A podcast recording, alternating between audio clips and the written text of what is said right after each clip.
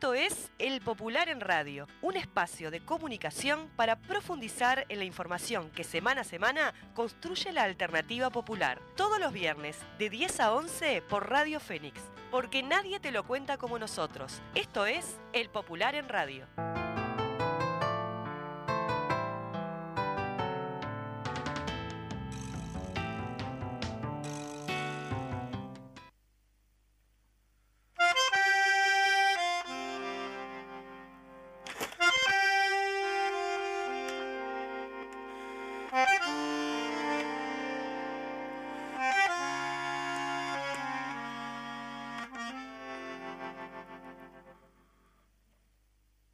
Crece desde el pie, musiquita crece desde el pie. Uno, dos y tres, derechita crece desde el pie. Crece la pared, por hiladas crece la pared. Crece desde el pie, amurallada crece desde el pie. Dentro de su lata la mata crece desde el pie. Crece desde el pie, la fogata crece desde el pie.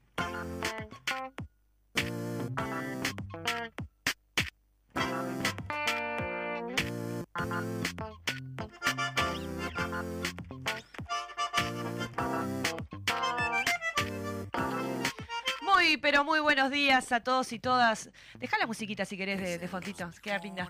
Este, le- estamos acá conversando con Javier, que es el operador que está haciéndole la suplencia a Fede. ¿Cómo andan todos y todas por ahí? Un día un poquito gris, ¿cómo le va? Bastante feíto el Victoria. día, Paola. Sí, acá estamos muy bien, muy contentas y bueno, ayer celebramos un nuevo aniversario del, del Partido Comunista que cumplió ni más ni menos que 103 añitos.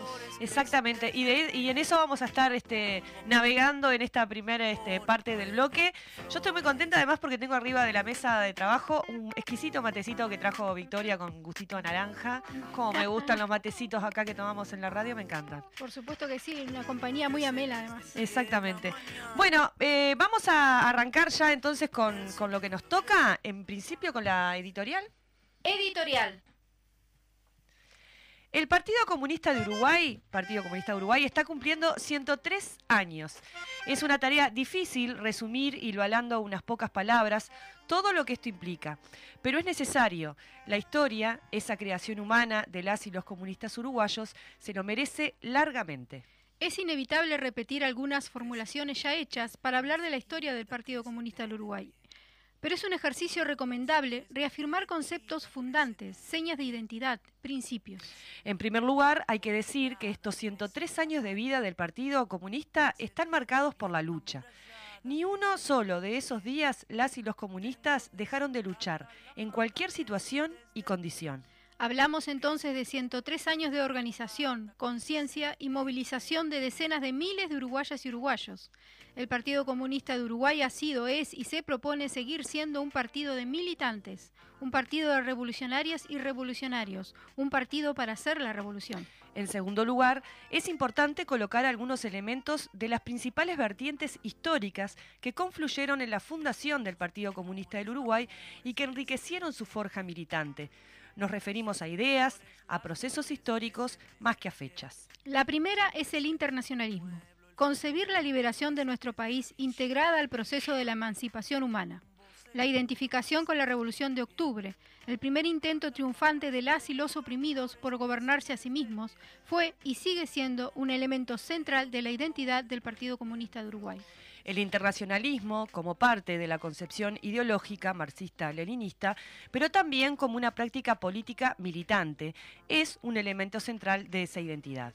La solidaridad internacionalista, expresada con la República Española, en la lucha contra el nazismo y el fascismo, con Cuba, con Vietnam, con Nicaragua en la lucha contra Somoza, con Angola, con las y los pueblos del mundo que luchan por ser libres. Y el antiimperialismo militante, parte fundamental de unir nuestra suerte a la de la segunda y definitiva independencia de los pueblos de nuestro continente. La segunda es el rescate del contenido popular de la revolución artiguista y el compromiso de llevarla a término. La tercera, la búsqueda de aumentar el peso de las y los trabajadores en nuestro país y con ellos de los sectores populares. Para lograrlo, dotarlos de un instrumento de lucha política, la forma más elevada de la lucha de clases y transformarlos en protagonistas independientes de la política nacional. Con esas señas identitarias, el Partido Comunista del Uruguay se puso la tarea de analizar la realidad nacional sus bases materiales, su composición de clase, trazar una ruta teórica para su transformación, una estrategia, una táctica y construir una herramienta organizada para llevarlas a la práctica. Rotay Arismendi, que encabezó un colectivo de dirección que desde 1955, en el 16 Congreso del PCU, generó un salto en calidad en ese proceso de construcción revolucionaria, resumió esa orientación como una línea unitaria y de masas. La concepción central de la misma, profundamente leninista, es que sea el pueblo organizado, a través de su propia experiencia de lucha, el que madure en su conciencia y protagonice la disputa por la hegemonía con las clases dominantes. Esa línea, que tuvo como objetivo central la construcción de la unidad política y social del pueblo, la principal conquista estratégica, al decir de Arimendi, se hizo patrimonio de miles y con su acción transformó la sociedad. De esa militancia conjunta con compañeras y compañeros de la izquierda y el movimiento popular, surgió como resultado la unidad de los y las trabajadoras. La unidad de los trabajadores con las capas medias, en particular con las y los estudiantes y la intelectualidad. La unidad de la izquierda, primero en el Fidel y luego en el Frente Amplio. estos avances no son obra exclusiva del Partido Comunista de Uruguay. Sería una mezquindad sectaria afirmar tal cosa, pero no se puede explicar sin la militancia comunista.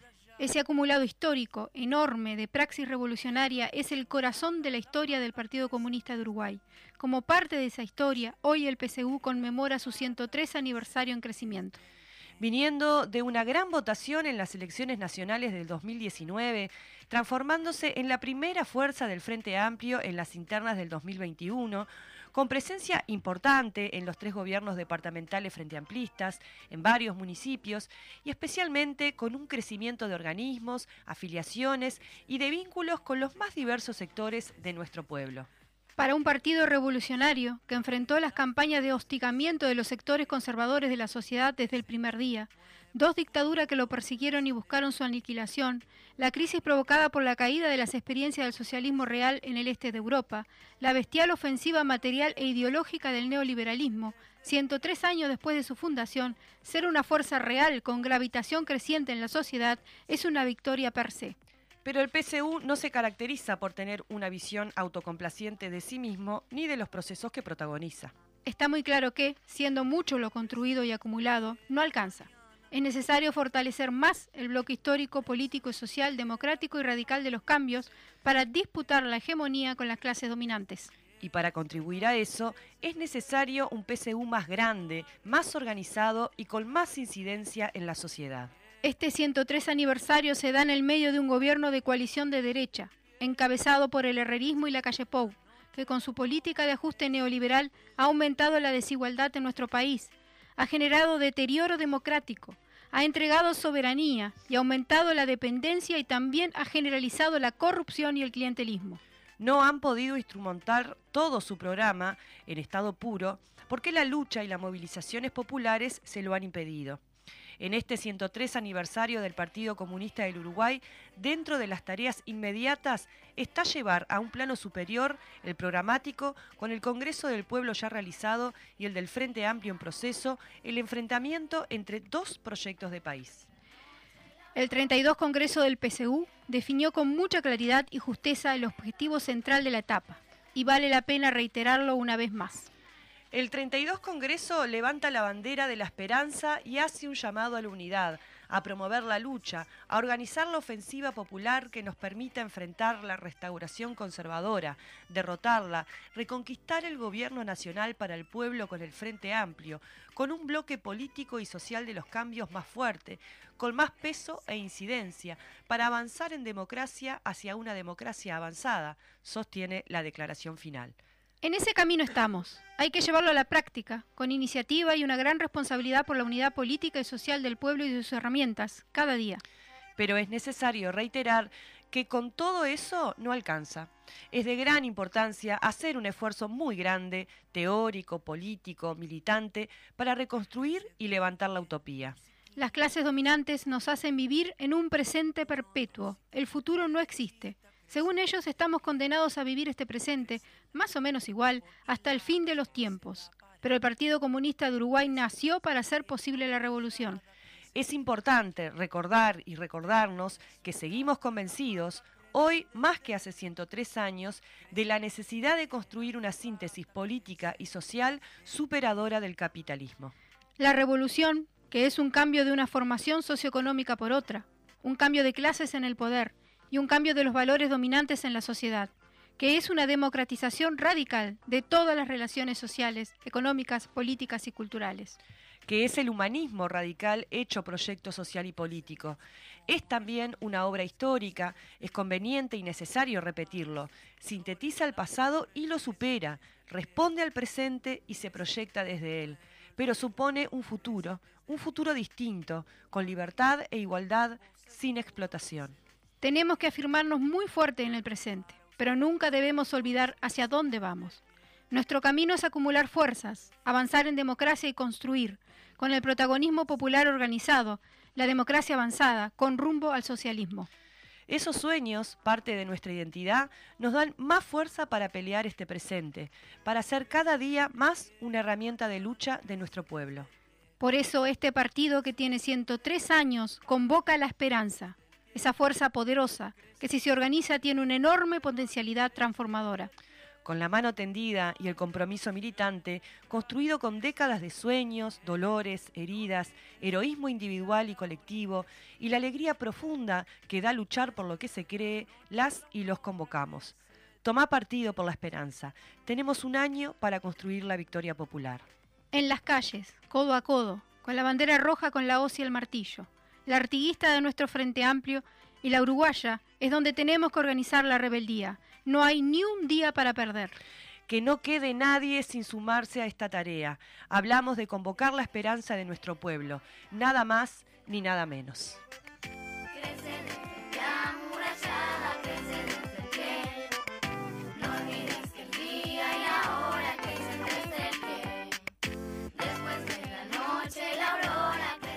Muy bien, interesante, potente la, la editorial como siempre en este aniversario tan lindo. Eh, y bueno, y vamos a continuar con la celebración del aniversario del 103 del, Partido Comunista, que fue el 21 de septiembre. Exacto. Exactamente. Ayer. Exactamente, ayer. y entonces vamos a escuchar a continuación eh, el saludo del secretario general del Partido Comunista, Juan Castillo, de Laura Alberti, integrante del Ejecutivo del partido, y de la compañera Carolina Cose, intendenta de Montevideo.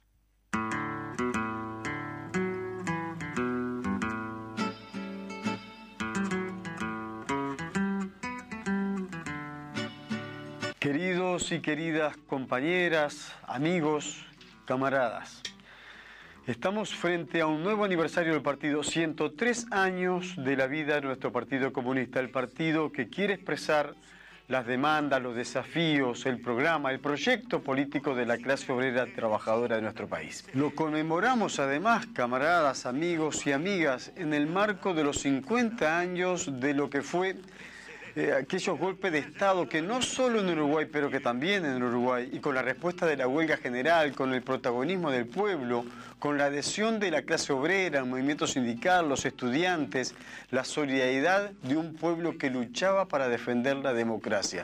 Es en ese contexto también que estamos celebrando. Lo conmemoramos además este aniversario los y las comunistas en el marco de un mundo en crisis de una crisis del capitalismo que lejos de resolverse cada vez se profundiza más, con guerras por doquier, con invasiones por doquier, con amenazas de golpe de Estado como están surgiendo en países de nuestro propio continente, en Guatemala, en Honduras, porque todavía no se ha resuelto el problema en Perú y siguen allí habiendo demandas para la democracia, para el respeto a la democracia, para liberar al presidente electo, porque tenemos desafíos enormes en todo nuestro continente, porque miramos de reojo lo que pueda estar ocurriendo en la hermana República Argentina en las próximas elecciones y porque tenemos siempre presente ese apego y ese sentido nuestro de expresión solidaria con la hermana República de Cuba. Es nuevamente un momento para la reflexión, para los desafíos y también para la expresión de unidad que nos da la lucha esa expresión de unidad que hemos construido a lo largo del tiempo. 103 años de la vida de un partido pegado a los intereses de nuestro pueblo, a lo más honesto de ella, a los valores democráticos, a la libertad, a la justicia de nuestro pueblo. En momento de ese repaso y de ese compromiso político que queremos expresarlo a lo largo y a lo ancho del país, allí en donde tengan presencia nuestras estructuras orgánicas, nuestra agrupación, nuestro seccional, en donde tenga presencia nuestros militantes en la lucha de la clase obrera, del movimiento sindical, del movimiento cooperativo, de los jubilados y de las jubiladas, de los pensionistas, de los estudiantes, del ama de casa, del pequeño y mediano productor. A lo largo y a lo ancho de estos 103 años de historia del partido, hemos logrado aprender, construir y poder mirar a los ojos en este aniversario y poder hacer un repaso con ustedes. Estamos en un momento político muy especial, momentos políticos de desafíos enormes, todo eso pendiente a la lucha, pendiente a efectivamente organizar la rebeldía de nuestro pueblo y expresarlo en sentimientos unitarios. Año que nosotros mismos hemos protagonizado y hemos colocado como de la construcción programática, de los desafíos programáticos. Eso ha sido también recientemente con la concreción de la primera etapa del Congreso del Pueblo, en la cual con mucho esfuerzo y seguramente con más necesidades de seguir profundizando, hemos, junto a otros sectores de la sociedad, de la economía y de la producción, levantado un programa de plataforma, un programa político que reivindica las necesidades que tienen otras expresiones de nuestro pueblo. Año y momento en la cual la militancia y la estructura orgánica de las y de los frente amplistas salimos a debatir y a promover los contenidos de las bases programáticas elaboradas durante casi un año por cerca de un millar de militantes de nuestra fuerza política Frente Amplio. Todavía lejos de estar en la perfección. Al contrario, con mucha modestia, pero con mucha honestidad, estamos tratando de profundizar, de enriquecer, de aportar para que este sea un programa que efectivamente no solo logre conquistar un gobierno para el Frente Amplio, sino que fundamentalmente logre después las transformaciones que tiene la expectativa y la esperanza lógica de nuestro pueblo.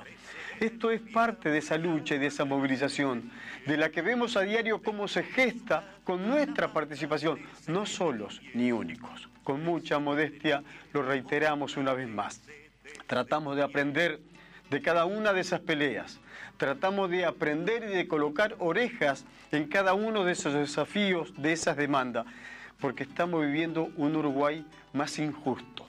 Lejos de ser la promesa que nos habían hecho que nos gobierna la coalición de gobierno actualmente, hoy estamos viviendo un Uruguay más injusto, más desigual, y esa desigualdad que han instalado en el gobierno de la coalición, de la coalición política que encabeza el herrerismo desde el Partido Nacional, están logrando que haya decenas de miles de pobres más.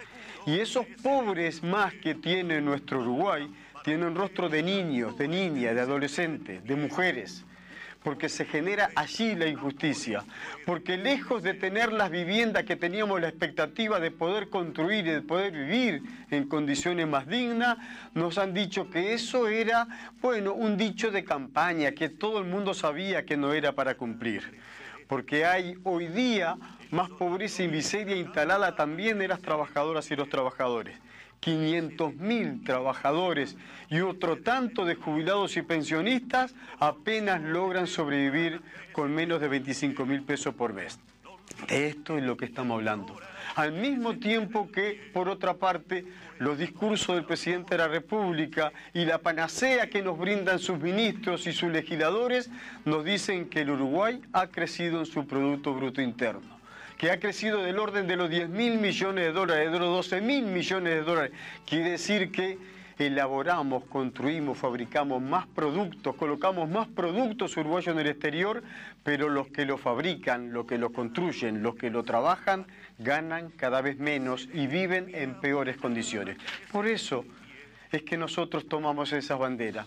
Es por eso el compromiso no electorero ni obrerista, sino que un compromiso político de querer cambiar esta sociedad, de cambiar esta realidad, y lo hacemos militando con alegría, queridos camaradas, queridos compañeros y compañeras.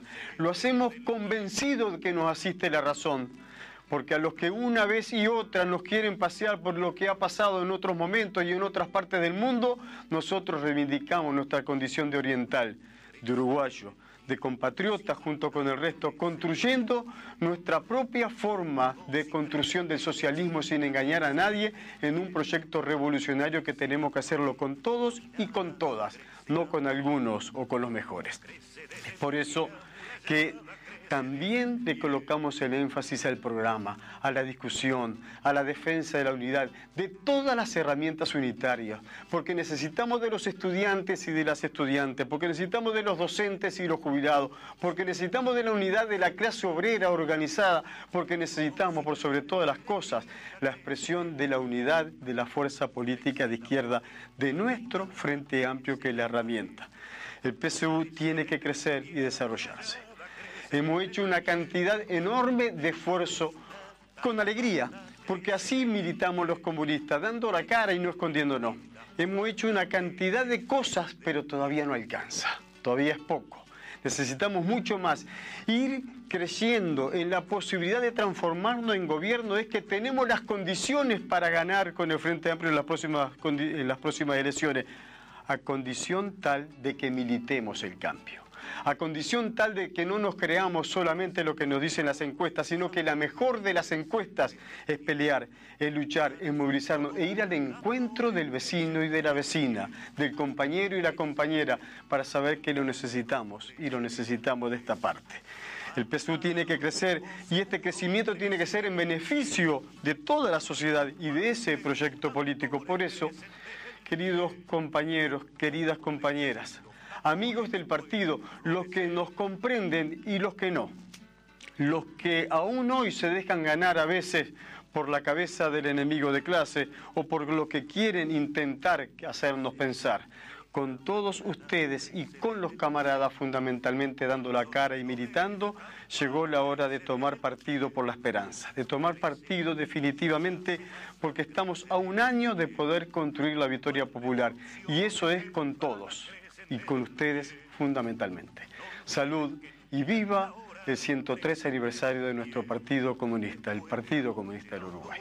Compañeras y compañeros, camaradas, todas y todos, eh, primero pensar en los 103 años o 103 aniversario de nuestro partido es pensar en la historia, es pensar de dónde venimos y hacia dónde vamos y todas las luchas que tenemos que dar por defendernos y por defender nuestros derechos. ¿Verdad? Luchas que hacemos en el día a día, en la militancia cotidiana, desde que salimos a nuestro trabajo y dejamos a nuestros hijos, hijas en casa, al cuidado, a los cuidados, desde el momento que llegamos a nuestro trabajo y defendemos nuestros derechos, las condiciones en las que trabajamos. Cuando hoy nos cuesta tanto salir a trabajar y conseguir trabajos eh, de calidad, trabajos donde nos dé para llenar el puchero, para comer las lentejas en nuestras casas, para llenar la panza a nuestras hijas y a nuestros hijos. Hoy están en disputa todos nuestros derechos. Tenemos un gobierno que en vez de velar por los demás desamparados, contrariamente nos quita y nos hace retroceder. Ah, hoy la pobreza tiene cara de niño, tiene cara de niña, tiene cara de adolescente, de aquellos jubilados que apenas pueden llegar para comer. Tiene cara de mujer trabajadora, mujeres trans. Nuestros derechos son, son vulnerados día a día. Por eso, este 130 aniversario del Partido Comunista, partido que vela por todas y todos, partido que tiene una historia riquísima de pelear por nuestros derechos, eh, nosotros te llamamos a unirte a nosotros, a seguir en la pelea, a no dejar que avasallen todo lo que hemos logrado hasta ahora. Eh, por eso te llamamos a tomar partido por la esperanza. Estamos a un año de construir una victoria popular. Te saludamos y te festejamos. 103 aniversario, salud. Nuevamente, en este 21 de septiembre de 2023, le deseo de todo corazón al Partido Comunista del Uruguay un muy, feliz aniversario. El Partido Comunista del Uruguay, fundador del Frente Amplio, es un pilar de la unidad de la izquierda. y nuestro Frente Amplio es el gran pilar de la esperanza del Uruguay. Que viva la esperanza. Salud, compañeras y compañeros. Pero qué lindo todos esos saludos. La verdad que sí, nos sentimos muy, Muy abrazados. saludadas. Exactamente. Bueno, nos quedan unos minutitos para eh, el, el comentario, la- a contarles a ustedes, digamos, el contenido del semanario en papel que ya está en la calle de El Popular. A solo Victoria, 30 pesitos. eh, Toda Zulia. toda mía, bueno. 103 años del PSU. El saludo a la militancia de Juan Castillo, que recién escuchábamos, Laura Alberti, Fernando Pereira, presidente del Frente Amplio, Carolina Cosa, intendente de Montevideo. Entrevista a Jorge Mazarovich. Los asesinatos de Susana Pintos y Hugo de los Santos en septiembre de 1968, una nota escrita por la UJC. La tercera apuesta por la Roja Esperanza por Gonzalo Pereira.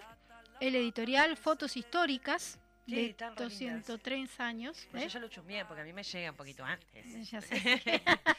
Unas fotos además que no habían salido antes y en esta edición las hemos puesto para, para, para su disfrute. Ahí Que va. la verdad que son impresionantes las, Las- las imágenes que allí están. ¿Son del, del- de, la, de estas que se encontraron? Del... Sí, algunas son de las que se encontraron y otras son anteriores, Ahí pero va. son eh, casi todas de las últimas. Muy bien. Espionaje confirmado imputan al empresario que solicitó a Astesiano espiar a los senadores frente amplistas, Carrera y Vergara. No era humo. No, no era humo, es un tiro en el pie como le pusimos aquí, es una nota de Rolando Orbezún, Ujú. eh, donde hace un resumen de la situación desde que la calle Pou defendía a Astesiano Claro. diciendo que cuidara a su familia. Sí. De ahí hasta acá todo lo que ha pasado que ha sido muchísimo y a veces la memoria es muy corta y hay que es bueno recordarlo. sí. Los cables de los canales 4, 10 y 12 comenzaron a brindar servicios de internet en una zona de nuestra capital. No amplía el servicio, no mejora el precio, solo se quedan con los recursos de Antel. Una nota que esperamos poder también ampliar más adelante aquí en la radio. Sí. Las desigualdades no impactan de una. La marcha de la diversidad y la lucha por los derechos humanos por la diputada Lamil 1 e integrante de la Comisión de Género del Partido Comunista de Uruguay, Micaela Melgar, que se las recomiendo, que es ahora, este viernes que viene. la. Y que en la segunda media hora, ¿por qué no hicimos la plaquita? Me está dando cuenta que no pasamos la plaquita. Va a estar eh, en, en entrevista por teléfono Antonella Brunello, una de las voceras de la coordinadora de la Marcha de la Con Diversidad. la cual les vamos a ampliar todo lo que se va a hacer esta semana, que ya no queda nada para ella. Fin de joven, el Frente Amplio y la Juventud, una nota de Paolita, Mm. ahí sobre las actividades que ha hecho la juventud y en el Frente Amplio en este fin de semana anterior y que se va a extender, ¿no? Sí, sí. Este fin de semana se estaban haciendo, se van a hacer más y la verdad que fue excelente. Muy Bien bueno. los jóvenes. Además en todo el país. En todo el país. Una actividad de jóvenes para jóvenes y, y la verdad que yo me quedé muy contenta con, con lo que Me me, alegra contó muchísimo porque la juventud frente amplista Sí. es una de las más fuertes y de la que está creciendo. además. Sí.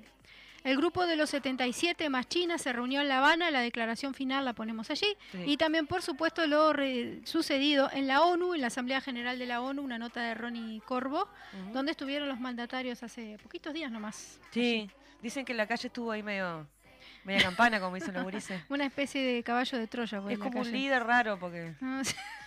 El líder va a hablar ahí, el líder de la región, y va a decir, ah, Ah. ¿quién- ya no, no se sostiene lo del líder. No, no, no se sostiene, pero no va quedando muchos líderes de la Mm. derecha aquí en la Bueno, región. ahora leía que iba a estar Delgado en un encuentro de, de derechas, que va a estar. Piñera y que va a estar este Cada Macri, tanto, cada tanto vuelven a rebrotar esos eh, grupos de la derecha, como el grupo de bien. Lima. Ellos se organizan, igual que nos organizamos nosotros. La diferencia es que nosotros asumimos que somos izquierda. Igual le decís de derecha y ellos se ofenden. Pero si vos te juntas con Burlich, con Macri, con Piñera, ¿y qué sos? Y cuando los trabajadores hablamos de lucha de clases y parece que no existiera. Eso. Y ahí tenemos el ejemplo de este empresario australiano que le salió un sincericidio brutal diciendo de que los trabajadores poco menos que eran carne con ojos y que deberían subir la pobreza y que deberían subir, bajar los salarios para que realmente sepan para quién trabajan. Sí, Y- Pierre, Pierre de Carán, que dijo que bueno, que, que cuál es el problema que los niños trabajen. Sí, si es lo más tenemos- normal del mundo, que trabajen los gurises Ahí está, ¿y chicos. ¿por qué no van a trabajar? Lo dijo Lo tienes, ayer.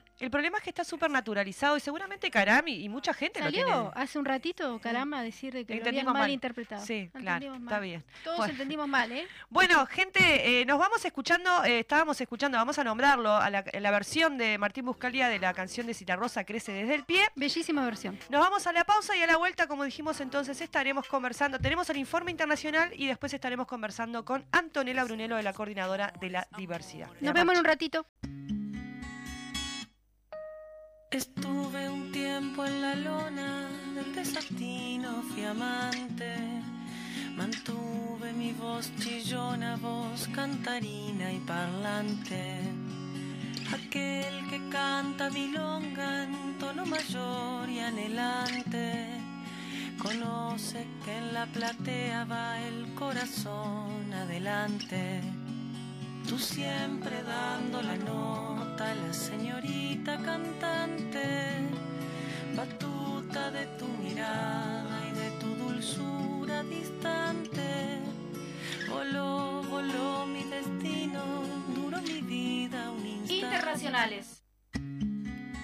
En agosto se llevó adelante una nueva reunión del BRICS, con importantes novedades en cuanto a la propuesta de ampliación de sus miembros. Para conocer más cerca de los alcances geopolíticos de esta iniciativa y los objetivos que se plantean sus actuales miembros, compartimos con ustedes un informe elaborado por el programa Jugada Crítica de Telesur. Seis países se incorporan al grupo BRICS. Hoy, BRICS Plus, bajo consensos, una expansión que marca un nuevo punto de partida y esta diversidad fortalece la lucha por un nuevo orden mundial. Estos seis países serán miembros de pleno derecho en enero del año 2024. Ya Venezuela y Bolivia, que asistieron a esta cumbre, la decimoquinta que se celebró en Johannesburgo, Sudáfrica, como invitados, han manifestado su intención no solo de mantener relaciones con los países miembros, sino también formar parte de este bloque y los han invitado a realizar inversiones en sus naciones. Rusia, por su parte, ha delineado el trabajo que va a encarar como presidente pro tempore de este bloque y la presencia de países musulmanes. Hablamos de seis de los nueve productores de petróleo en el mundo. Está inclinando esa balanza en materia energética y geoestratégica. ¿Cómo queda entonces el G7? ¿Qué puertas se abren para nuestra América Latina? ¿Cuál es el impacto del BRICS Plus? Todo esto lo analizamos. Inicia la jugada. Una prioridad importante de cooperación dentro de los BRICS es la creación de nuevas rutas de transporte sostenibles y seguras. Estaremos entonces a puertas de un desarrollo acelerado de rutas transcontinentales, como este corredor que ha mencionado presidente ruso Vladimir Putin, que uniría al norte con el sur, otro panorama que también se abre tras esta consolidación del BRICS Plus. Tenemos consenso sobre la primera fase de este proceso de expansión Declaraciones de Cyril Ramaphosa, presidente de Sudáfrica. y seguirán otras fases. Hemos decidido invitar a la República Argentina, la República Árabe de Egipto, la República Democrática Federal de Etiopía, la República Islámica de Irán, el Reino de Arabia Saudita y los Emiratos Árabes Unidos. Se convertirán en miembros de pleno derecho del BRICS. La membresía entrará en vigor a partir del 1 de enero de 2024. Entre los diversos resultados de la cumbre, destaco la expansión de los BRICS, Luis Ignacio Lula da Silva, presidente de Brasil. con la inclusión de nuevos miembros. Como indicó el presidente Ramaphosa, es con satisfacción que Brasil recibe a los BRICS en Arabia Saudita, Argentina, Egipto, Emiratos Árabes Unidos, Etiopía e Irán. Ahora el PIB de los BRICS aumenta al 36% del PIB mundial, en paridad de poder adquisitivo y al 46% de la población mundial. También aprobamos la creación de un grupo de trabajo para estudiar la adopción de una moneda de referencia de los BRICS. Esta medida podría aumentar nuestras opciones de pago y reducir nuestras vulnerabilidades. Me gustaría felicitar a nuestros nuevos miembros Vladimir Putin, presidente de Rusia. que comenzarán a trabajar en formato completo el próximo año. Me gustaría que todos los colegas que continuaremos el trabajo que hemos comenzado para ampliar la influencia de los BRICS en el mundo. Me refiero al establecimiento de trabajo práctico con los nuevos miembros de la organización. El proceso de creación de un nuevo orden mundial todavía tiene oponentes irreconciliables que buscan frenar este proceso, frenar la formación de nuevos centros independientes de desarrollo e influencia en el mundo. Los países de los llamados mil millones de oro están haciendo todo lo posible para preservar el antiguo mundo unipolar. India apoya plenamente la ampliación de la membresía de los BRICS Narendra Modi, primer ministro de la India. y acogemos con agrado que se avance en este sentido sobre la base del consenso. En 2016, durante la presidencia de la India, definimos a los BRICS como un grupo que construye soluciones inclusivas y colectivas con capacidad de respuesta. Necesitamos hacer un buen uso del formato BRICS Plus y acelerar el proceso de expansión de los BRICS Xi Jinping, presidente de China. para atraer más países a la familia BRICS, para aunar nuestras fortalezas, aunar nuestra sabiduría para hacer que la gobernanza global sea más justa y equitativa. Vamos a examinar los términos que se han suscrito dentro de esta cumbre, la decimoquinta, que se ha desarrollado en Johannesburgo, en Sudáfrica. El martes 22 de agosto se le dio inicio a la cumbre de tres días de bloque económico BRICS en Johannesburgo, Sudáfrica. Las alianzas estratégicas representan un papel crucial en la política y la economía global. El grupo, una asociación de cinco naciones, Brasil, India, Rusia, China y Sudáfrica, se convirtieron en un instrumento importante en este aspecto. Estas naciones representan un tercio de la superficie terrestre y el 42% de la población mundial convirtiéndose en una fuerza influyente en la geopolítica y economía global. Como todo un éxito designaron los líderes de los BRICS a la declaración final de la quinceava cumbre, en la que se declaró, subrayamos la importancia de promover el uso de las monedas nacionales en el comercio internacional y en las transacciones financieras, tanto dentro de los BRICS como con socios comerciales. Adicionalmente mencionaron el compromiso de los países del bloque a fortalecer la coordinación de políticas macroeconómicas, profundizar la cooperación económica y esforzarse para lograr una economía sostenible, equilibrada y global. Asimismo, la organización expresó su deber de aumentar la cooperación agrícola para fortalecer la seguridad alimentaria. A su vez, la declaración recalca que los países del grupo se preocupan por el uso de las medidas unilaterales que afectan masivamente al mundo de desarrollo. Según la declaración conjunta, mandatarios del bloque se comprometen a participar en la implementación de una reforma necesaria de la Organización Mundial del Comercio, con vistas a dar resultados en la próxima conferencia de la estructura que tendrá lugar en Abu Dhabi el próximo 2024. Los países miembros también están dispuestos a fortalecer la sostenibilidad de los sistemas energéticos, según la declaración final. Nos comprometemos a aumentar la sostenibilidad de los sistemas energéticos, incluida la infraestructura energética crítica, para promover el uso de la energía limpia, la investigación y la innovación en materia de energía. Con respecto a la ampliación del bloqueo económico, declaró Ramaphosa, hemos decidido invitar a la República Argentina, la República Árabe de Egipto, la República Democrática Federal de Etiopía, la República Islámica de Irán, el Reino de Arabia Saudita y los Emiratos Árabes Unidos a convertirse en miembros plenos de los BRICS a partir del 1 de enero del 2024. Vamos a sumar datos actualizados de la mano de nuestro enviado especial hasta Sudáfrica, Jorge Gestoso, en directo para esta jugada crítica. Hola Jorge, un día que ha sido calificado como histórico, cuéntanos. Precisamente, Paola, así lo definió Xi Jinping, el presidente de China, dijo, hoy es un día histórico en cuanto a la expansión del BRICS con la incorporación de estos seis nuevos países, por lo menos 40 personas estuvieron a lo largo de toda la jornada, personas que incluyeron presidentes y líderes regionales, la mayoría africanos, ya que el presidente de Sudáfrica es el presidente del BRICS y es el anfitrión de esta cita. Los invitó a todos los países africanos a participar en el evento, pero también a los países del sur global.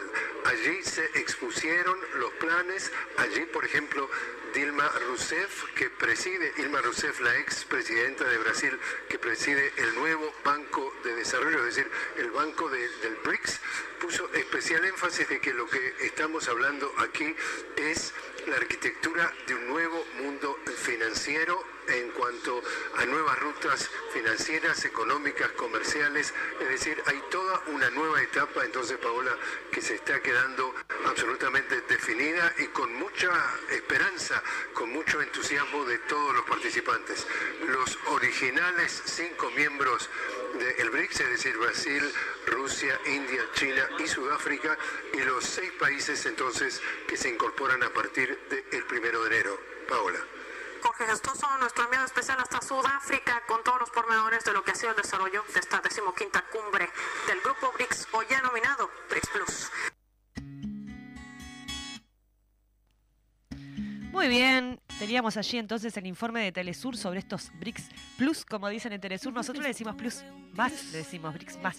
Vamos a ver, esperemos que sea algo bueno para la región, para el continente. Yo creo que sí, que por lo menos desbalancea un poco esta hegemonía Exactamente. que tenemos actualmente en el mundo, ¿no? Bueno, estamos escuchando eh, Dulzura Distante, Distante, perdón, de Ana Prada, y, y bueno, que le da como un, mar- un marco a lo que vamos a hacer ahora, que es este, esta charla que vamos a tener. ¿Continuamos, Javier?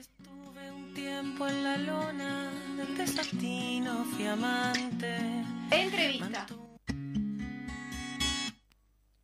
El próximo viernes 29 de septiembre se llevará adelante una nueva marcha de la diversidad. Eh, por ello vamos a conversar telefónicamente en este caso con una de las voceras de la coordinadora de la marcha de la diversidad, Antonella Brunello. Antonella, ¿estás por allí? Sí, estoy por acá. Bueno, ¿Cómo bien, están? bien, muy bien, bienvenida al Popular en Radio. Bienvenida, Antonella. Muchas gracias. Bueno, muchas gracias por, por el espacio. Antonella, eh, bueno, se viene la marcha. Eh, ¿cómo, ¿Cómo vienen trabajando? ¿Cómo, ¿Cómo están preparándose? Imagino que ya tendrán este, la consigna, más o menos pensado por dónde van las, las reivindicaciones. Sí, exacto. Se, se viene otra marcha más por la diversidad. Como decías, el próximo viernes 29 de septiembre a las 18.30 vamos a concentrar en la Plaza del Entrevero para marchar por Avenida Libertadora hasta la Plaza Primero de Mayo. Eh, bueno, la plaza también ahí va, va a haber un escenario donde se va a realizar la lectura de la proclama. En la lectura de la proclama es donde planteamos las distintas reivindicaciones, denuncias y pensamientos de- del movimiento social. También ahí vamos a contar con un espectáculo, con un espectáculo artístico. Para contarles un poquito más, eh, los días jueves 28 y viernes 29 vamos a estar realizando la previa de la Marcha por la Diversidad en la Plaza Libertad, también conocida como, como Plaza Cagancha. Eh, bueno, ambos días vamos a estar desde las 11.30. La previa mm, busca ser un espacio de visibilidad para distintas organizaciones del movimiento social que allí pueden exponer. También busca ser un espacio cultural donde artesanas, artesanos y artesanes puedan exponer su trabajo y realizar finanzas. Y contamos con espectáculos artísticos el día jueves, desde las 16 horas más o menos hasta las 22. Y el día viernes vamos a tener talleres de acceso y promoción en salud y diversidad. Eh, bueno, también los ambos días vamos a estar con un espacio de salud donde se van a realizar testeos de VIH, donde va a haber información sobre PrEP. Eso sería como la parte más, más informativa. Después, con respecto a lo que me preguntabas y, y hablábamos de, de la coordinadora y cuáles cuáles son sus, sus reclamos. Bueno, la coordinadora es un espacio que está conformado por distintas organizaciones del movimiento social. Este año eh, marchamos bajo la consigna Basta de impunidad y saqueo de derechos. Ahí va. Eh, esta, bueno, esta consigna en realidad surge también por una sensación de hartazgo que, que notamos y que sentimos y que vivimos por la situación en la que se encuentra nuestro país, por la precarización de la vida, por el desmantelamiento de las políticas públicas y de distintos dispositivos de atención. Nos encontramos, creemos que estamos en un momento particular donde mm, estamos, por ejemplo, con una ley, la ley integral para personas trans, que no se cumple en muchos de, de los aspectos y de las áreas que, que marca la, la, ley. A nivel de salud hay un gran desconocimiento, hay muchísimos prejuicios, hay una gran falta de formación en los, en los profesionales de, de, la salud y esto en realidad lo que genera es una expulsión del sistema de salud para nuestra comunidad, eh, específico en este caso para, para las personas trans, pero también nos encontramos con, con por ejemplo, las, las identidades lesbianas que al momento de, de, entrar en una consulta también se, se ven expulsadas porque no se, no se nota en realidad en, en, los, en los profesionales de la salud una, una formación que se piense a partir de, de las distintas identidades y de su diversidad, ¿no? Antonella, quería especificar un, un sí. tema que, que, también preocupa mucho a la comunidad y es el tema del trabajo. ¿Cómo está siendo evaluado sí. por las organizaciones este tema? Están con, más allá de los cupos trans y, y todo eso que, que, se publicita, digamos así. Bueno, en realidad lo que, lo que se busca es que las distintas organizaciones que formamos parte de la coordinadora puedan eh, trabajar desde, desde, sus espacios y desde sus territorios con, con, no solo con empresas, sino con, uh -huh. también con los sindicatos. Es una gran articulación la que buscamos ahí con los sindicatos para, bueno, esto mismo, poder eh, formar en lo que es diversidad de, de, género y en lo que es diversidad sexual, porque entendemos que que muchas veces, y justo en este mes de septiembre y también en el mes de junio, sí. las empresas utilizan nuestras identidades sí. de forma Exacto. mercantil uh -huh. para, para buscar determinadas ganancias y para llenar sus bolsillos también, uh -huh. pero luego no vemos un reflejo en, en lo que es contratar a, a, las personas de la comunidad o si se las contrata es bajo condiciones muy precarias y, y ambientes laborales que, que, son bastante expulsivos. Entonces nos encontramos con una comunidad que no accede a, a un trabajo digno, que no accede a espacios educativos, que no accede al sistema de salud. Entonces, al igual que muchos años atrás, nuevamente nos encontramos reivindicando que queremos dignidad, que buscamos dignidad y, que nuestra identidad y nuestra sexualidad no puede ser un determinante para no contratarnos, para no permitirnos habitar espacios educativos. Eh, Antonera, eh, nosotros hemos hecho un seguimiento a, esto de la marcha, hemos hablado con, distintas organizaciones.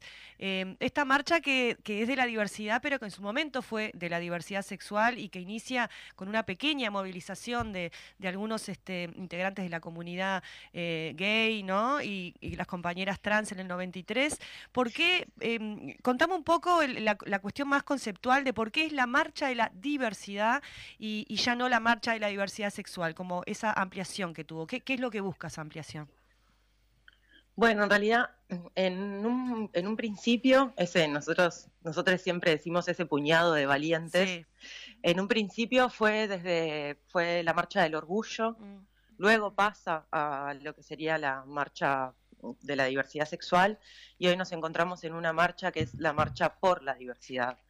Eh, lo que busca en realidad yo creo que es corrernos un poco de, de, determinados lugares que nos han marcado en este, en este recorrido histórico, donde buscamos una diversidad más amplia, que no sea únicamente sexual, que no sea únicamente identitaria, ¿no? sino que pueda, pueda trascender la identidad, pueda trascender la sexualidad y encontrarnos en, en esta idea y en esta utopía que siempre mencionamos de poder transformar el mundo por, por un mundo más igualitario y por un mundo donde seamos igual, eh, donde seamos igualmente diferentes. Claro. Entonces creo que, que, el concepto viene desde, desde ese lugar y nace de, desde esa esperanza en realidad de poder transformar y de que la marcha por la diversidad busque eso, que todo el país busque que, en nuestro marco normativo, que en nuestra cotidianidad, en la calle y en los distintos espacios que habitamos, la diversidad esté presente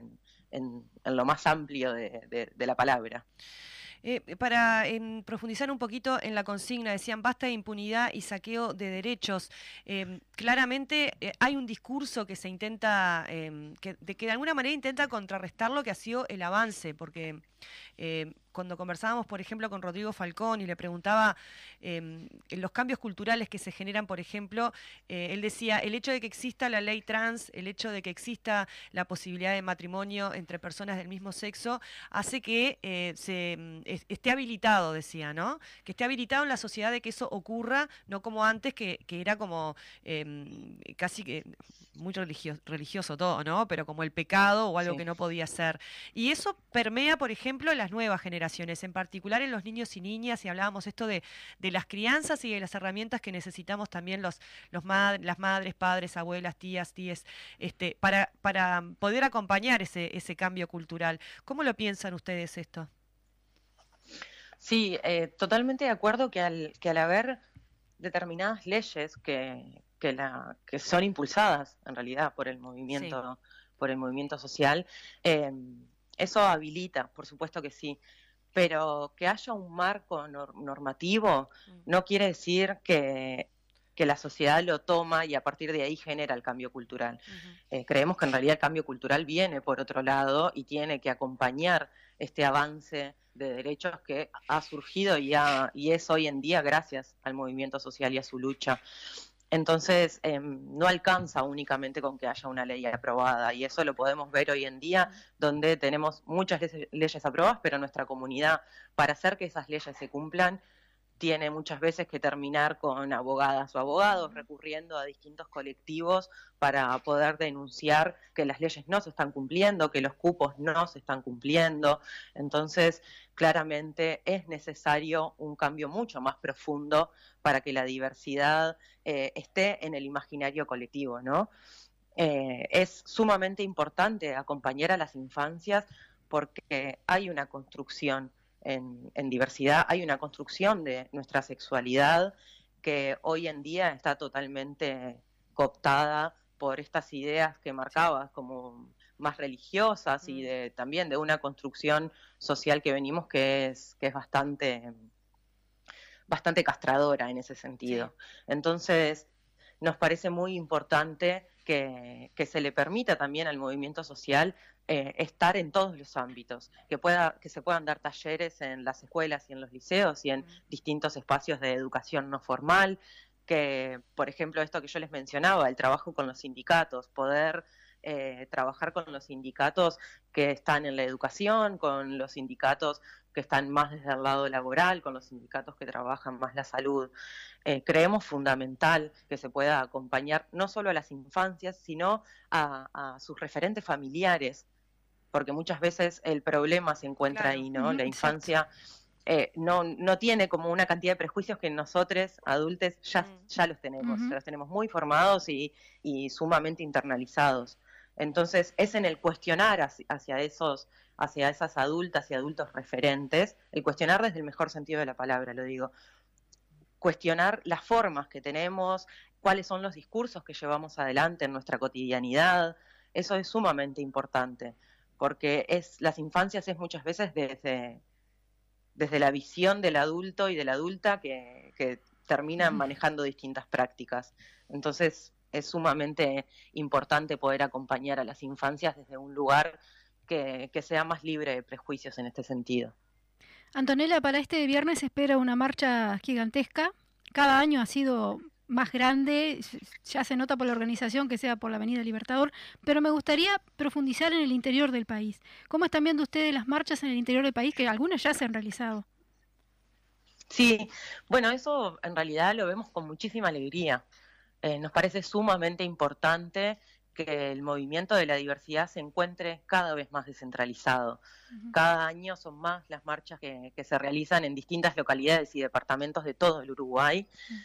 nosotros generamos una articulación con, las distintas organizaciones de todo el Uruguay, eh, donde, bueno, discutimos y, e intercambiamos cuáles son las herramientas que tenemos para poder realizar la marcha, cuáles son las distintas demandas y denuncias porque nos parece importante que sea que el movimiento se haya descentralizado de esta manera porque porque las organizaciones que trabajan en el territorio saben cuáles son los reclamos de su territorio. Exacto. Entonces, es, es, sumamente importante que cada territorio pueda traer sus demandas y, por ejemplo, que nosotros tomemos sus demandas también para hacerlas parte de nuestra marcha y para que puedan estar también en nuestra proclama. Eh, en realidad, bueno, la articulación que se genera específico en la marcha, porque después durante todo el año seguimos trabajando y articulando con, las distintas organizaciones de, todo el Uruguay. Entonces, en particular para, la marcha generamos estos intercambios de, herramientas, de ideas, de pensamiento, de pensarnos juntos, aunque, aunque sea descentralizado. es, para nosotros es fundamental que esto pueda suceder de, de esta manera y lo vemos como, como un avance dentro del movimiento de la diversidad. Es bueno también destacar que en el interior del país aún la situación es peor, ¿no? han llegado muchas denuncias en el tema de la atención de salud, como bien vos decías, y hay lugares en el interior que simplemente no hay médico para atenderse. Sí, exactamente. No hay médico o no hay hormonas o no hay no está la medicación o hay muchos centros de salud que se desligan en realidad de, las distintas problemáticas que la comunidad les va, les va a plantear y terminan derivando a otros centros o terminan haciendo que las personas tengan que venir a Montevideo para poder tener una atención integral en salud. Y eso lo vemos sumamente preocupante porque entendemos que, que no, no está bueno que, te hagan moverte en realidad con todo lo que implica, porque muchas veces son personas que económicamente tampoco pueden generar ese movimiento de venirse hasta Montevideo, capaz que si te tienen que quedar una semana en Montevideo y económicamente, ¿cómo haces? Mm. Exacto.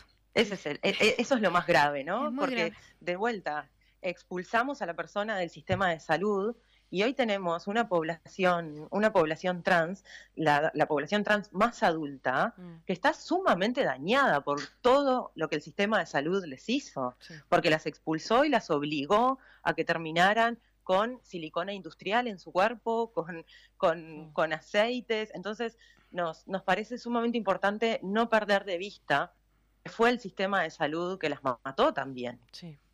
Sí, sí. Sí. Y eso es gravísimo en realidad. cuando, cuando pensamos cuál es nuestro sistema de salud y cuando pensamos e- en el sistema de salud de una forma integral, con equipos interdisciplinarios y formados, porque si lo importante es la salud de la persona, ¿qué tiene que ver y por qué es tan importante su identidad y su sexualidad? Exactamente. Si a mí lo que me tiene que importar como sistema de salud es que esa persona pueda ser atendida y brindarle todas las herramientas necesarias. Antonella Brunello, eh, seguramente va a ser una marcha impresionante, una marcha para festejar, pero también, como en función de todo esto que estás diciendo, es una marcha de lucha, de reivindicación, de hacer visible las, injusticias y, y de lucha por, por, por la defensa de los derechos para todos y todas. Te agradecemos mucho estos minutos para El Popular en Radio. Muchísimas gracias, Antonella. Bueno, muchísimas gracias. Muchísimas gracias a ustedes también por el espacio. Esto no- nos permite también eh, ser visibles Mm. y, y creemos fundamental. Les esperamos a todos Sí, por supuesto. el viernes 29 en la Marcha por la Diversidad. Esperamos que este año, como los años anteriores, se sumen entre 20.000 y 40.000 personas más, como todos los años viene sucediendo. Y como decías, eh, es una fiesta y a nosotros siempre nos gusta remarcar que militamos desde la alegría de militar. Y eso nos parece fundamental, en realidad. Así que bueno, de nuevo, muchísimas gracias por el espacio, por la visibilidad y, y por esta linda, linda conversación. Dale, muchas gracias. Un abrazo. Muy bien, defender la alegría como un derecho, decía Mario Benedetti. Estaremos allí entonces el viernes. Nos abrazaremos todos el viernes. Todas, todas y todes. Eh, porque realmente es, es importante y me parece que esta marcha es eso, ¿no? Esta síntesis y también es un ejercicio de democracia. Y una defensa del amor. Y, y democratización, exactamente. En un, en un momento bastante complejo, este, el